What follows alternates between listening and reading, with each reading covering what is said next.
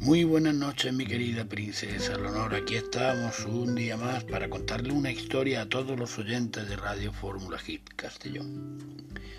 Cuentan, me cuentan, que en el pueblo donde vivía el maestro Jaquín, una joven se quedó embarazada. Su padre le presionó para que le revelara el nombre de su amante y, al final, para escapar del castigo, la joven dijo que era Jaquín. El padre no dijo nada más, pero cuando nació el niño se lo llevó a Jaquín. Parece que este es tu hijo, le dijo, añadiendo toda clase de insultos.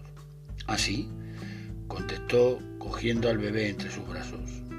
A partir de ese momento, a donde quiera que iba, llevaba al bebé con él, envuelto en la manga de su túnica.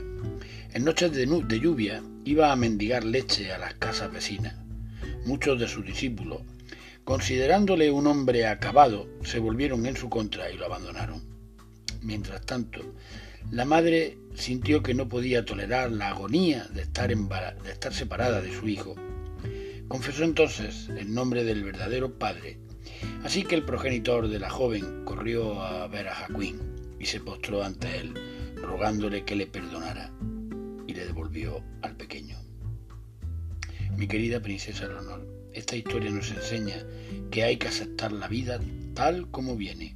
Nada es bueno o malo. Todo depende de cómo lo mires. Muy buenas noches, mi querida princesa Leonor. Y no olvides nunca, sigue sonriendo.